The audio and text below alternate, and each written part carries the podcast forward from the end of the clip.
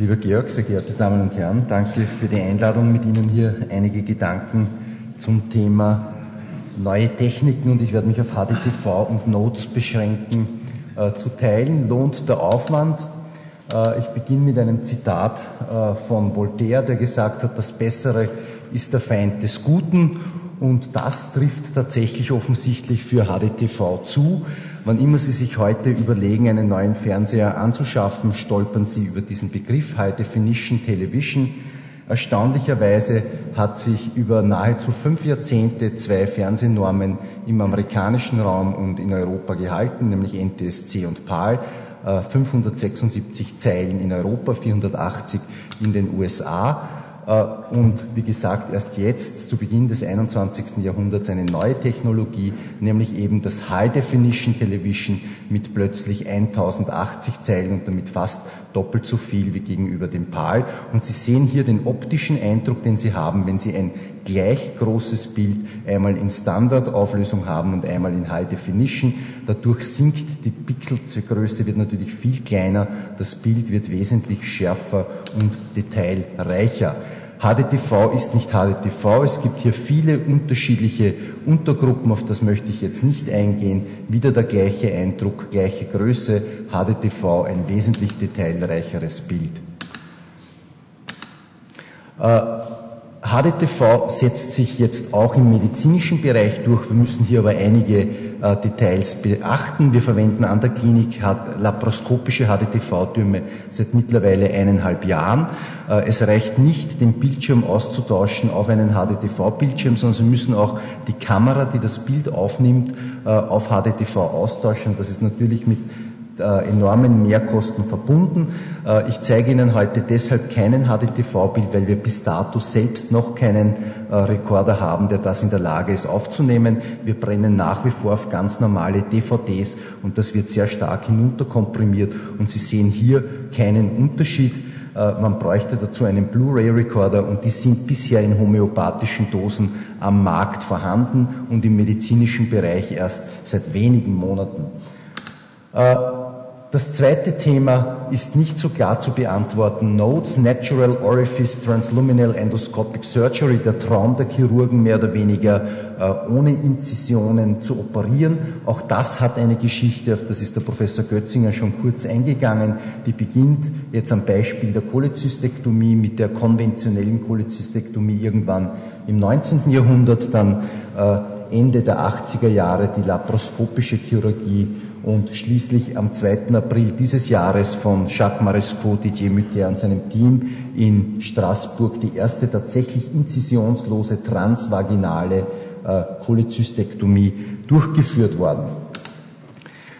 Daher die Frage oder die Feststellung, it's time for notes, Rufzeichen, Fragezeichen und vielleicht kann ich Ihnen da ein bisschen was näher bringen. Was sind mögliche Vorteile dieser neuen Technik? Wir verzichten komplett auf Narben, also in erster Linie, wenn man das jetzt am Beispiel von laparoskopischer Chirurgie aufhängt, äh, wahrscheinlich ein kosmetischer Faktor. Keine Wundinfektionen, gänzlicher Verzicht von Inzisionen der Bauchdecke, damit verbunden keine Narbenhernien, weniger Adhäsionen, weniger Operationstrauma, noch raschere Rekonvaleszenz. Sie sehen zwei Fragezeichen und keine dieser Behauptungen äh, ist bisher im Rahmen von klinischen Studien bewiesen. Das alles sind Dinge, die man sich erhofft. Und auch die Literatur, die es zu diesem Thema gibt, ist im Wesentlichen in den letzten drei Jahren entstanden. Es gibt sehr viele tierexperimentelle Studien mittlerweile zu diesem Thema. Am Menschen erst ganz wenige Patienten weltweit operiert, wie gesagt, in erster Linie in äh, Straßburg, dann in Indien und jetzt auch an einigen Zentren in Amerika. Viele Probleme sind für diese Technik noch ungelöst. Sicher vor allem auch der optimale Zugang zur Bauchhöhle, äh, der transgastrische Zugang der verbreitetste, aber mittlerweile auch einige andere Zugänge wie transvaginal. Naja, das ist schon mal bei der Hälfte der Bevölkerung, nämlich den Männern, nur sehr schwer möglich, aber natürlich auch transkolonisch wäre denkbar und auch transvesikal in Tierexperimenten am Menschen kann ich persönlich mir das nur sehr schwer vorstellen. Retraktion von Organen ist natürlich schwieriger, aber hier äh, macht die Industrie eine sehr rasche Entwicklung. Es werden fast monatlich neue Geräte vorgestellt und sehr hilfreich ist da zum Beispiel mit Hilfe von Magneten kann man Organe äh, im Abdomen äh, retrahieren oder zur Seite halten. Blutungskontrolle, Nahtanastomosentechniken, hier gibt es bereits eine Vielzahl von Instrumenten, die aber allesamt noch gewisse Nachteile haben. Auf das möchte ich jetzt gar nicht näher eingehen. Ganz wichtig natürlich die Vermeidung von Infektionen. Wenn man den Magen eröffnet oder das Kolon, hat man natürlich ein gewisses Risiko, auch hier Infektionen zu haben. Und die örtliche Orientierung ist natürlich auch nicht immer leicht. Die Invasivität der Eingriffe, natürlich die konventionelle Chirurgie am invasivsten und am wenigsten invasiv die reine Endoskopie. Und wenn wir das historisch betrachten, so fusioniert sich irgendwo die laparoskopische Chirurgie und die interventionelle Endoskopie zu dieser neuen Technik, Notes genannt. Und diese Fusion betrifft auch die Teams. Das ist nur in einem, inter, in einem interdisziplinären Approach möglich. Sie brauchen natürlich eine extreme äh, endoskopische Expertise auf diesem Gebiet.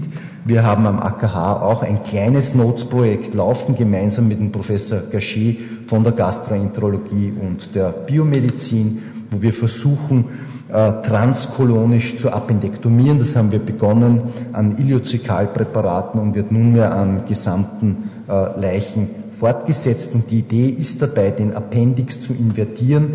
Jeder Chirurg wird, wiss, wird weiß natürlich, äh, wie schwierig das sein kann, welche Verwachsungen es zur Mesoappendix geben kann. Ich zeige Ihnen hier einige Bilder, die Inversion der Appendix. Wenn das mit der Mesoappendix schlecht oder nicht geht, kann man natürlich äh, das Zökum an der Appendixbasis oder knapp daneben inzidieren und dann ist diese Inversion leichter möglich. Und ich kann Ihnen heute schon versprechen, dass wir in wenigen Jahren oder besser gesagt in den nächsten beiden Jahren einen sicheren Verschluss dieser, äh, dieses Lochs zusammenbringen werden.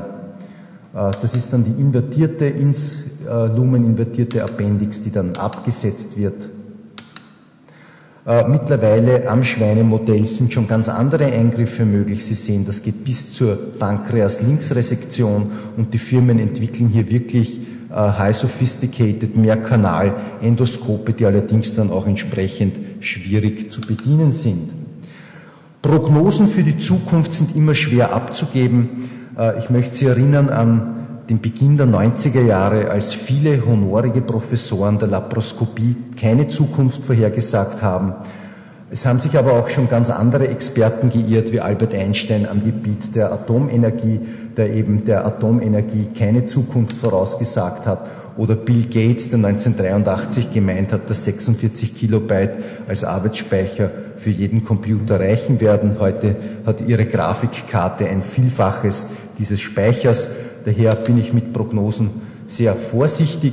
Aber ich denke, man kann schon eines sagen, dass äh, diese Technik mit der zur Verfügungstellung von weiteren Instrumenten, das heißt, wir sind hier sehr abhängig von der Industrie, werden sicher Hybridoperationen kommen, Stichwort flexible Laparoskopie, dass man also Instrumente zum Beispiel äh, durch den Nabel oder durch die Bauchdecke einführt, die dann sehr flexibel sind und wo man äh, herkömmliche Operationen als sozusagen Vorstufe von Notes durchführen kann. Aber es sind natürlich auch Mehrfachzugänge transvaginal, transgastrisch möglich und Sie sehen hier bereits eine durch Notes durchgeführte Gastroionostomie mit einer neuartigen Anastomosentechnik, das am Schwein bereits durchgeführt wurde und es ist sicher nur eine Frage der Zeit, bis das auch am Mensch durchgeführt wird. Eine endgültige Beurteilung dieser Methode ist natürlich nicht möglich. Das hat derzeit rein experimentellen Charakter. Es werden weltweit, wie gesagt, die ersten Menschen operiert. Äh, Voltaire hat gesagt, das Überflüssige ist eine sehr notwendige Sache. Ich überlasse es Ihnen, das jetzt zu interpretieren. Faktum ist aber, Notes has come. Danke für Ihre Aufmerksamkeit.